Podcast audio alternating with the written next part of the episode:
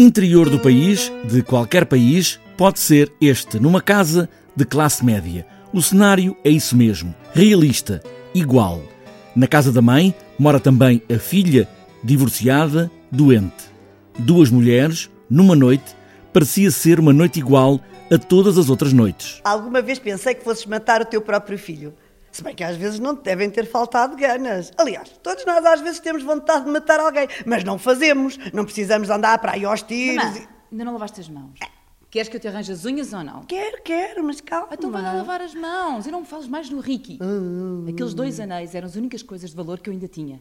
Portanto, agora anda para aí a assaltar pessoas de porta em porta. Espero bem que o apanhe um dia destes. Ah. Eu próprio o entregava se soubesse onde é que ele estava. Não estás a falar a sério. Podes ter a certeza que estou cada palavra. Um filho delinquente fora de casa há muito, Eldar Gamboa pega neste texto como o retrato da vida no mais realista de agora, na essência. Quem vê esta peça hum, vai colocar muitas questões, vai obter muitas respostas, vai sair daqui revoltado, vai sair daqui contente, vai, vai- não, não, não vai ser revoltado, mas vai passar por essa fase do revoltado, do contente, do angustiado.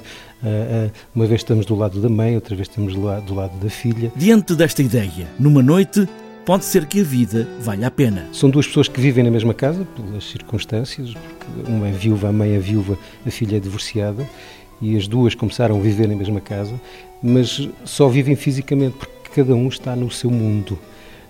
E há uma noite especial em que a filha chega à casa em que diz que se vai suicidar, e esse é o ponto de partida para um texto maravilhoso da Marcia Norman, onde é tudo colocado em questão, e- e- mas tudo vale a pena. O que é que tu estás a fazer?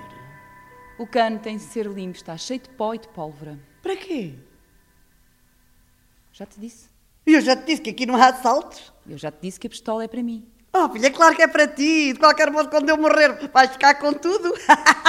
Mamã, vou-me matar. E é uma peça que a nós, como espectadores, nos vai fazer questionar muita coisa. Uma ode à vida, ao entendimento e ao amor. Boa noite, mãe.